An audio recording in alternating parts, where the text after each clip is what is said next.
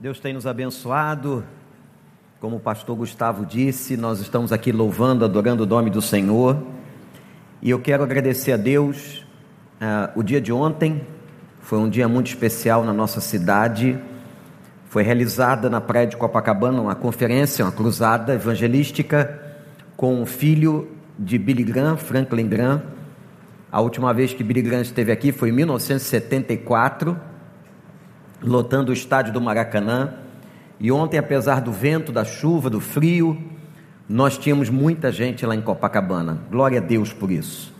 Mandamos uh, um ônibus lá do Centro de Ação Social, muitas pessoas participaram e a gente louva a Deus pela vida de nossa igreja, daqueles irmãos e que aquelas vidas que levantaram suas mãos tenham realmente se convertido ao Senhor que as igrejas possam recebê-las e dar a elas o discipulado adequado, para glória e nome e honra do nome do Senhor. Hoje à noite, nós vamos também fazer uma um movimento evangelístico, um culto evangelístico. Eu quero convidar você a vir trazer pessoas e eu vou tentar reproduzir um sermão de Billy Graham de 1974 que foi pregado no Maracanã. Vou usar o mesmo texto para que não apenas fazer uma homenagem, mas que o Senhor possa usar aquela palavra nesse contexto evangelístico na cidade do Rio de Janeiro desde o dia de ontem. Eu quero convidar você a abrir sua Bíblia no primeiro livro do profeta Samuel, capítulo 9.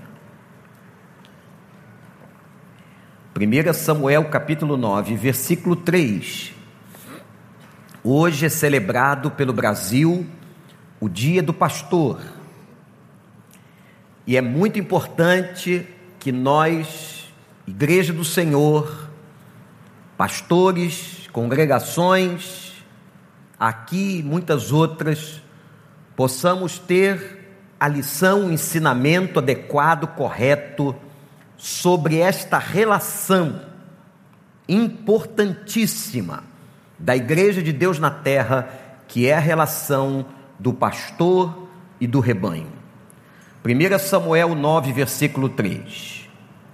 E aconteceu que as jumentas de Quis, pai de Saul, extraviaram-se. E ele disse a Saul: Chame um dos seus servos e vá procurar as jumentas.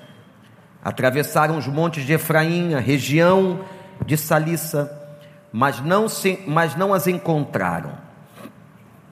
Prosseguindo, entraram no distrito de Salim, mas as jumentas não estavam lá.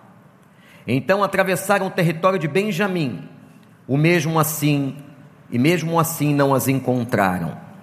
Chegando ao distrito de Zuf, disse Saul ao seu servo: Vamos voltar ou meu pai deixará de pensar nas jumentas para começar a procurar a, a preocupar-se conosco. O servo, contudo, respondeu: Nesta cidade mora um homem de Deus que é muito respeitado. Tudo que ele diz acontece. Vamos falar com ele. Talvez ele nos aponte o caminho a seguir. Que Deus nos abençoe.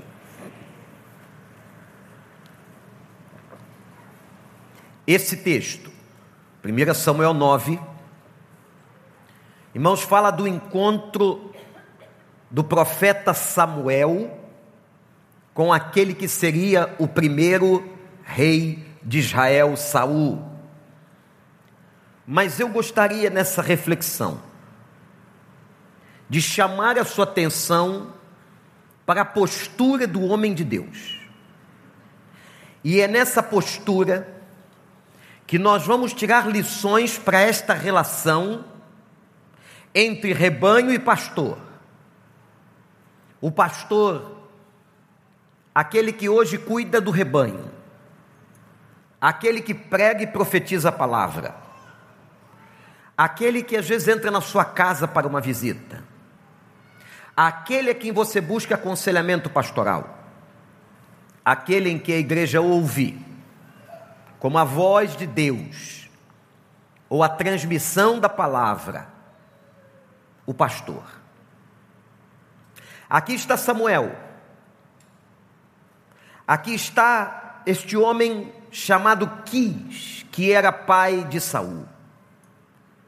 Eu quero introduzir mostrando a você que ele perde o seu rebanho.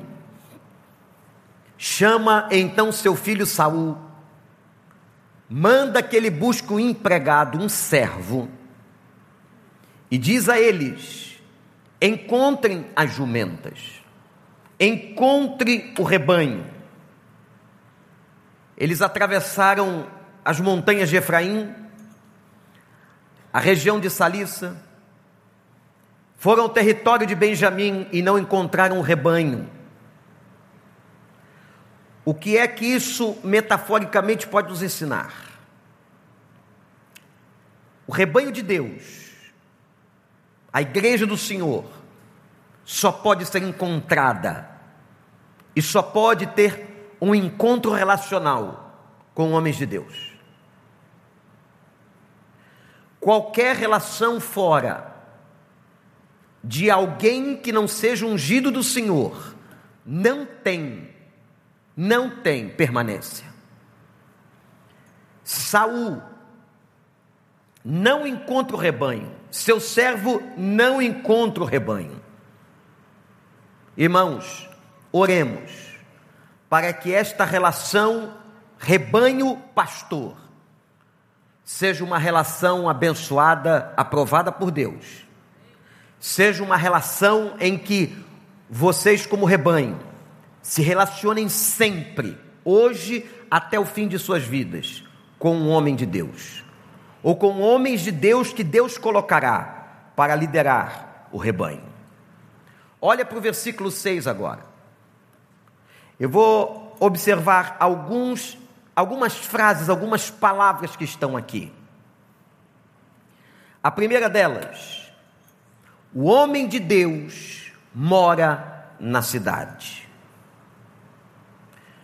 Homem de Deus, essa frase tão conhecida, tão dita por todos nós, com tanto prazer quando encontramos uma pessoa, e aqui nós aplicamos em gênero, também encontramos mulheres, pastoras, Mulheres de Deus, a ideia de homem aqui, a ideia de natureza humana.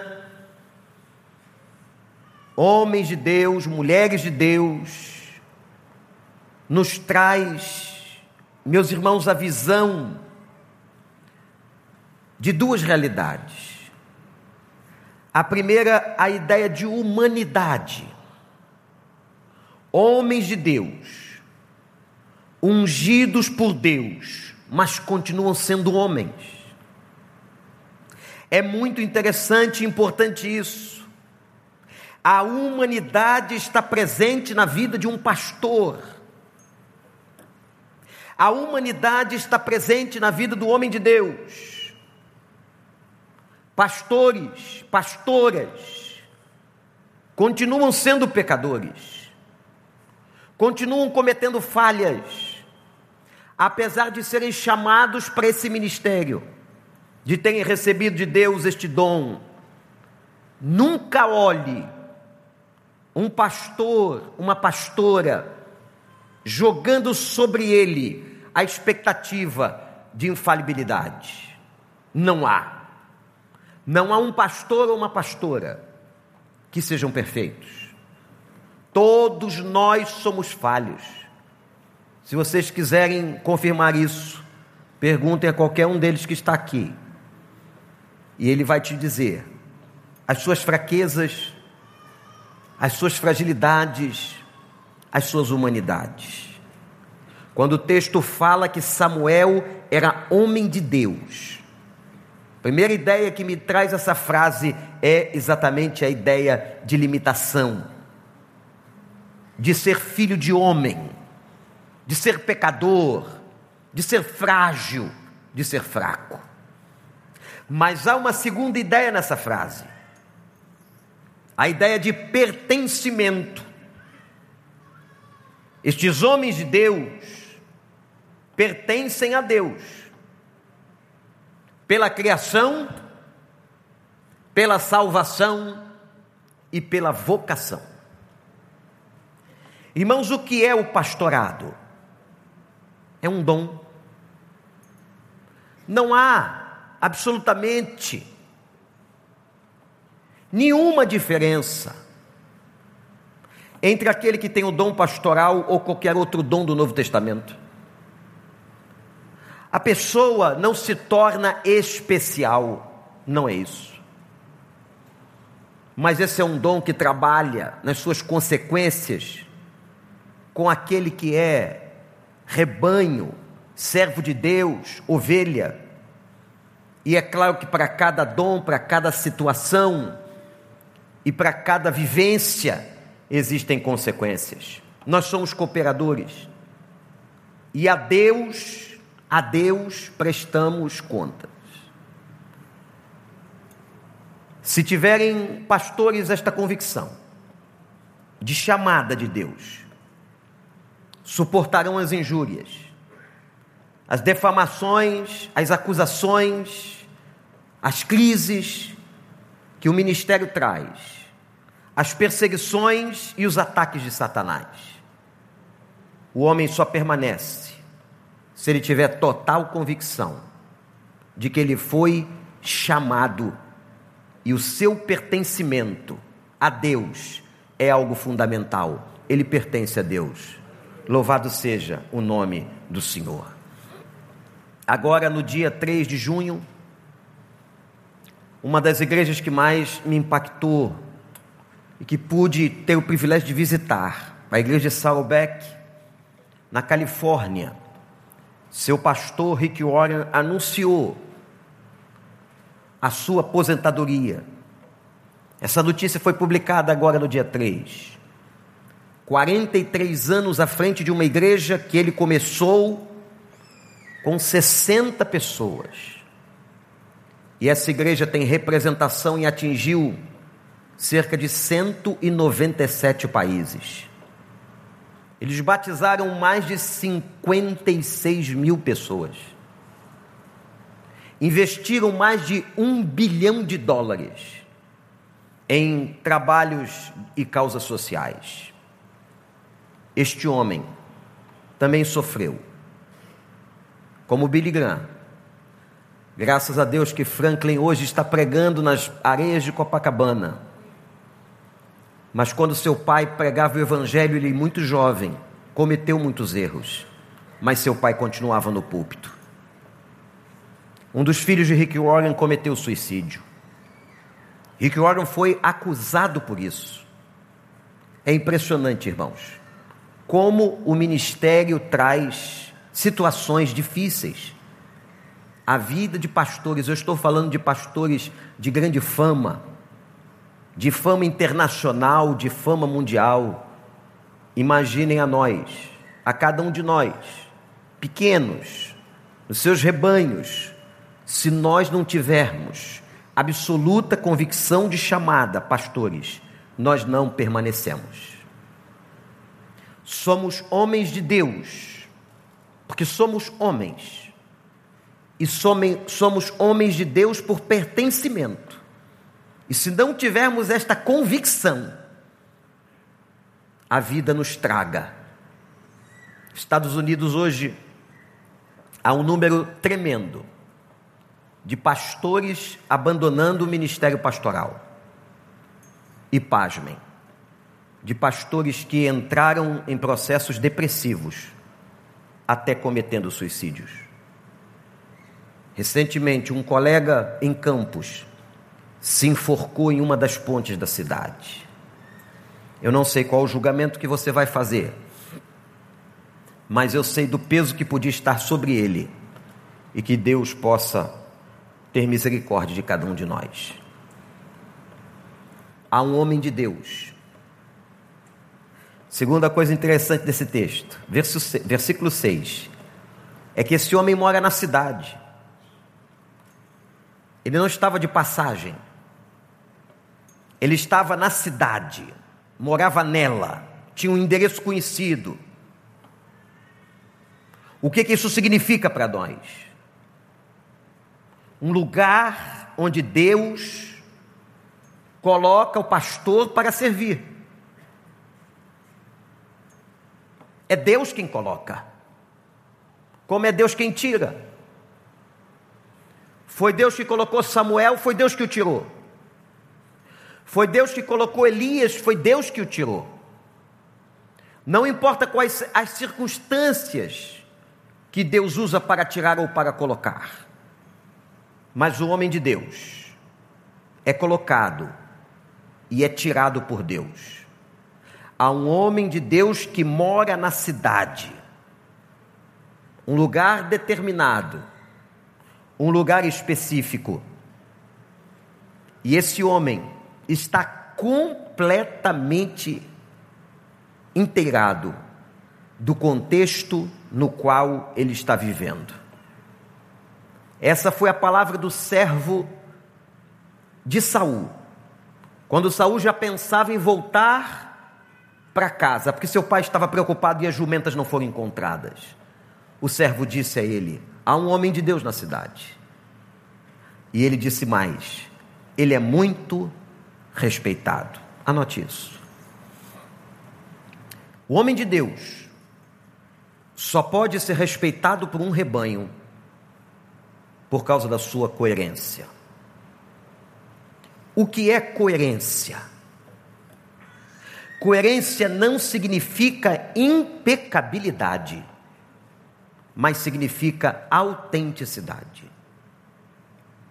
O homem coerente não é impecável. O homem coerente é autêntico. O homem de Deus tem que ser respeitado pela coerência daquilo que fala e daquilo que faz, ainda que erre.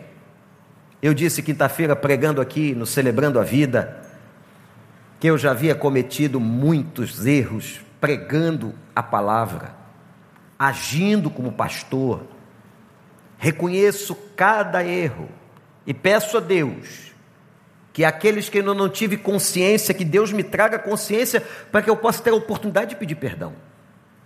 Erramos. O que vai trazer a coerência é exatamente essa autenticidade. O pastor tem que ser um homem vulnerável aonde ele possa mostrar ao seu rebanho que ele também é humano, que ele também é fraco, que ele também erra. Não, meus irmãos, nunca coloquem o pastor no lugar de quem quer que seja. Nunca coloquem o pastor, muito menos, como um Deus ou um semideus para resolver as questões da sua vida. Não somos. O poder, a honra, a glória, a transformação vem unicamente do Senhor há um homem de Deus na cidade. E diz ainda o servo de Saul, de Quis, tudo que ele diz acontece. O que é isso? Por que, que tudo que ele diz acontece? Por uma única razão. Porque ele só pode proclamar a palavra de Deus. Ora, se ele só pode proclamar a palavra de Deus, tudo que ele fala é de Deus, tem que ser de Deus. Acontece porque é a palavra de Deus, o conteúdo vem de Deus. Anotem isso, isso é muito importante. Ele é apenas o anunciador da mensagem e não o criador da mensagem. O pastor proclama a mensagem, mas não cria a mensagem. Diziam os profetas: Assim diz o Senhor. Repitam comigo, irmãos. Por isso que tudo acontece. Que o que ele está proclamando, falando, pregando, dizendo, não é dele, não vem dele, não vem da sua inteligência. Vem do Senhor, vem da parte do Senhor, vem da vontade do Senhor. vem da glória do Senhor. Por isso, que ele é apenas o transmissor da palavra, aquele que transmite a palavra, e tudo que ele diz acontece. Quando nós entendermos isso, irmãos, pastores, líderes, nós vamos ter que combater com muita veemência o nosso maior inimigo. Você vai perguntar, mas qual é ou quem é o maior inimigo do pastor? O maior inimigo do pastor é o orgulho. E nós precisamos orar para que cada um de nós, pastores e vocês, ovelhas, orem por nós, para que nós nos mantenhamos escondidos atrás da cruz. Porque toda soberba precede a queda. Todo homem que cai, toda mulher que cai, Toda pessoa de Deus que cai. É a Bíblia que diz que o primeiro pecado que vem ao coração não é o único, mas é o primeiro. É o sentimento de soberba, que pode começar muitos anos antes da queda. E que pode, meus irmãos, estar sendo assimilado sem ser percebido. Por isso nós temos que ter muito cuidado. Orem para que a soberba, o orgulho, não tome conta no coração dos pastores. Somos homens de Deus, somos fracos, e que o Deus que nos chamou nos guarde, em nome de Jesus. Ele aponta o caminho, diz o texto. Há um homem de Deus na cidade Vamos até ele, porque tudo que ele diz acontece, e ele pode apontar o caminho onde estão as ovelhas sumidas, o rebanho perdido. O profeta, o pastor, aponta o caminho. Quem é o caminho? O caminho é Jesus. A vida é Jesus, a verdade é Jesus. O pastor não aponta para ele, para ele mesmo, mas ele aponta para o Senhor. Como diz o pastor Hernandes, estrelas não podem brilhar enquanto o sol está brilhando. Não há estrelas quando Jesus brilha. Ele é a estrela maior. Ele é o Senhor. Não há homem algum que brilhe mais do que a presença de Jesus. O homem de Deus não é a solução. Ele aponta para a solução. A solução está em Deus. A palavra é de Deus. A honra é de Deus. A glória é de Deus. O poder é de Deus. O caminho e a direção, quem dá é Deus. Vá a Ele. Busque a Ele mas diz também a palavra, ai daqueles que tocam nesses servos do Senhor, não sou eu que estou dizendo. E não quero jamais que esse texto seja usado como algo ameaçador a ninguém, jamais. Mas porque são homens de Deus, chamados por Deus, e que enfrentam tantas coisas difíceis na caminhada da vida eles precisam da proteção de Deus. Não toque, não escarneça dessas pessoas. Peço que, por favor, agora não olhem para mim, mas olhem para a imagem de qualquer pastor que Deus colocar sobre a sua vida e sobre a sua casa. Que você possa agir com respeito, que você possa agir com carinho, mas acima de tudo com oração. Há pelo menos nesse texto, irmãos, 15 menções que eu poderia fazer para apresentar aqui características de um homem de Deus. Pelo menos 15. Como, por exemplo, esse homem e o seu sustento, está no texto. Esse homem de Deus evidente, era assim chamados os profetas.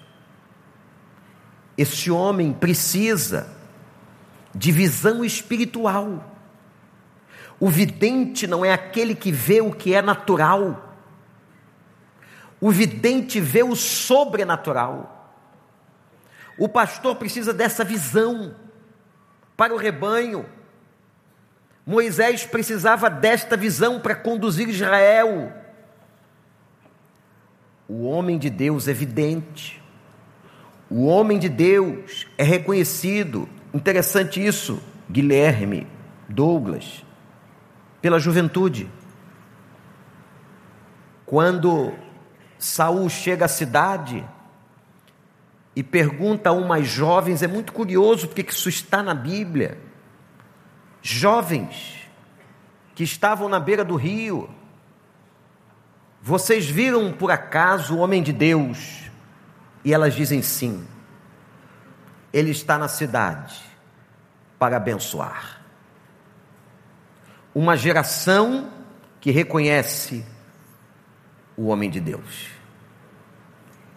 Eu acho que não há nada mais extraordinário na vida de um homem de Deus quando uma outra geração o reconhece como homem de Deus. É muito interessante ver pastores admirados pela sua juventude, pelas suas crianças, pelos seus adolescentes, pelos seus jovens. Crianças que admiram, jovens que reconhecem, sim, há um homem de Deus na cidade. Esse homem de Deus abençoa, era isso que Samuel estava fazendo naquela cidade onde se encontrava. O homem de Deus recebe uma revelação direta. Por isso, ele precisa de muita comunhão. Ele precisa de discernimento. Como eu falei sobre a visão, algo sobrenatural, o discernimento também o é. Discernimento não é um conhecimento humano, acadêmico.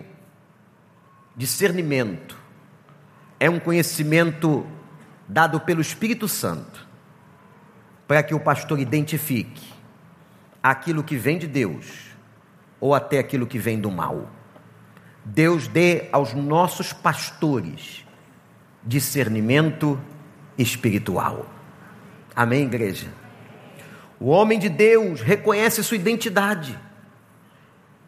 Quando Saul não conhecia fisicamente a Samuel, o encontra no caminho, diz a Bíblia, e pergunta: Onde está o homem de Deus? Samuel olha para Saul e diz: Sou eu. O homem de Deus reconhece o seu chamado, reconhece quem ele é, reconhece para que Deus o chamou, reconhece o seu ministério. Isso não é vaidade, isso é consciência. Onde está o homem de Deus? Sou eu.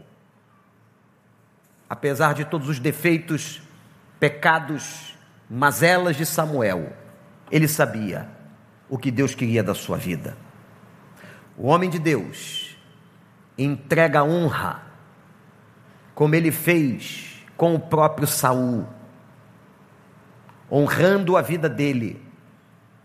No versículo 22 nós vemos isso com muita clareza. E ungindo aquele homem que seria o primeiro rei da história de Israel. O homem de Deus transmite unção. O que é unção? Quantos conceitos aqui, não é? A unção é a presença do óleo sobrenatural, é o Espírito Santo em nós.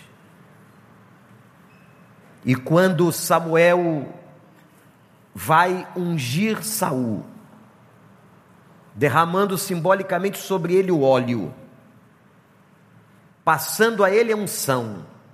Os homens de Deus precisam transmitir unção àqueles outros que estão chegando, sucessores, pessoas que Deus levanta para prosseguir a jornada, como foi com Josué no lugar de Moisés. O homem de Deus é estratégico, inteligente, olhando as necessidades, aplicando as ferramentas corretas no contexto correto. Orem para que Deus nos dê estratégia para conduzir o rebanho e para fazer exatamente aquilo que o Espírito Santo quer. O homem de Deus continua caminhando até o dia que Deus o chamar. Ele morrerá como homem de Deus. Ele foi chamado como homem de Deus, foi salvo e recebeu esta bênção, mas esta missão tão importante que a Deus ele dará conta. Há um homem de Deus nesta cidade que é muito respeitado. Tudo que ele diz acontece. Vamos até ele, que pode ser que ele nos aponte o caminho. Que o Espírito Santo nos ajude nesta relação tão importante. Homens de Deus, rebanho do Senhor. Que o Senhor nos abençoe. Eu vou pedir que a igreja fique em pé e que os pastores que pertencem à equipe da igreja, ou se tivermos pastores ou pastoras na congregação, que foram ordenados ao ministério da palavra, em alguma igreja, em alguma denominação, que viessem aqui à frente, aqui perto aonde nós normalmente chamamos as pessoas e a igreja vai orar por nós. Pode chegar você também, pastor, pastora, que estiver aí na congregação. Nós vamos fazer isso também no culto das 11. E deixa eu dizer uma coisa aos pastores, especialmente aos pastores, colegas, que não são propriamente de nossa equipe, aqui no recreio, mas são membros da igreja. Os dons de Deus, diz a Bíblia, são irretratáveis. Se um dia Deus o chamou, Deus nunca desistiu ou desistirá de você. Eu queria que você esticasse, estendesse suas mãos e orasse por nós eu vou pedir que a irmã Rita venha aqui ao púlpito. Eu vou sair do púlpito, vou voltar para o lugar com os meus irmãos e colegas de ministério. E a irmã Rita, membro da igreja, mulher de oração, vai assumir o púlpito e vai orar por nós. E que você agora possa clamar a Deus pela vida dos pastores.